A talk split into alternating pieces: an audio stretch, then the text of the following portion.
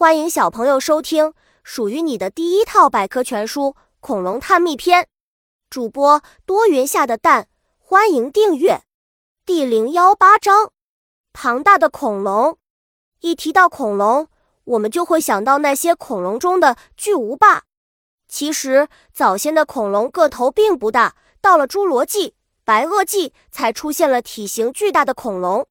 身躯最庞大的是犀角类恐龙，如地震龙、马门溪龙、阿根廷龙等。世界第一大恐龙，一九八六年在美国发现的地震龙身长三十三米，荣登大恐龙的榜首。后来，阿根廷龙的恐龙被发现了，它的体长有三十五米。有两个网球场加起来那么长，这也让它成为新的世界第一大恐龙。小知识：现在最大的动物大象，要是与犀角类恐龙相比，就是小不点。外部原因：恐龙为什么长那么大？一和本身遗传的内在原因有关，另外就是外部环境。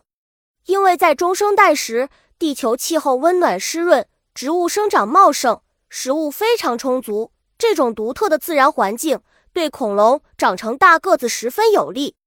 中等身材，除了犀角类大块头，还有一些中等身材的，比如霸王龙、鸭嘴龙、三角龙，它们的身长在七至十五米，不到最大恐龙的一半。霸王龙的体长约有十二米，万龙万龙体重约七十吨，身长二十二米，站起来足足有十二米高。相当于四层楼那么高，也是恐龙大块头中的佼佼者。本集播讲完了，想和主播一起探索世界吗？关注主播主页，更多精彩内容等着你。